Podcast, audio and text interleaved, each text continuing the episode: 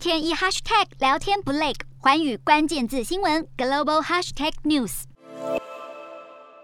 在这次澳洲第四十七届国会大选中，能看到女性势力逐渐崛起。因为不满政府在气候危机和性别议题上的作为，让女性候选人发挥了第三势力的力量，拿下不少席次。路透社形容，在富裕的都市中心地带，温和派的选民们抛弃了莫里森政府。在商界、医界或是媒体业拥有成功事业的女性，以独立派之姿进入选战，抢走了莫里森所属的自由国家联盟席次。譬如斯坎普斯医生就拿下了自由国家联盟在雪梨掌握了七十年的席位。还有儿童神经科医师莱恩，也在墨尔本的库扬地区击败了澳洲的财政部长弗莱登伯格。莱恩表示，男女不同酬和女性承受暴力都是他这次选战关注的重点议题。他也相信澳洲从应对气候变迁的行动中能够获得经济利益。以女性为主的中间派在这次选战中具体展现出澳洲政坛的变化。他们锁定进攻莫里森保守政党的席位，显示许多选民都在不满莫里森政府对于气候变迁和性别相关议题的无所作为。学者更分析，女性候选人也展现让问责制回归的强烈渴望，支撑他们建立起澳洲政坛的新力量。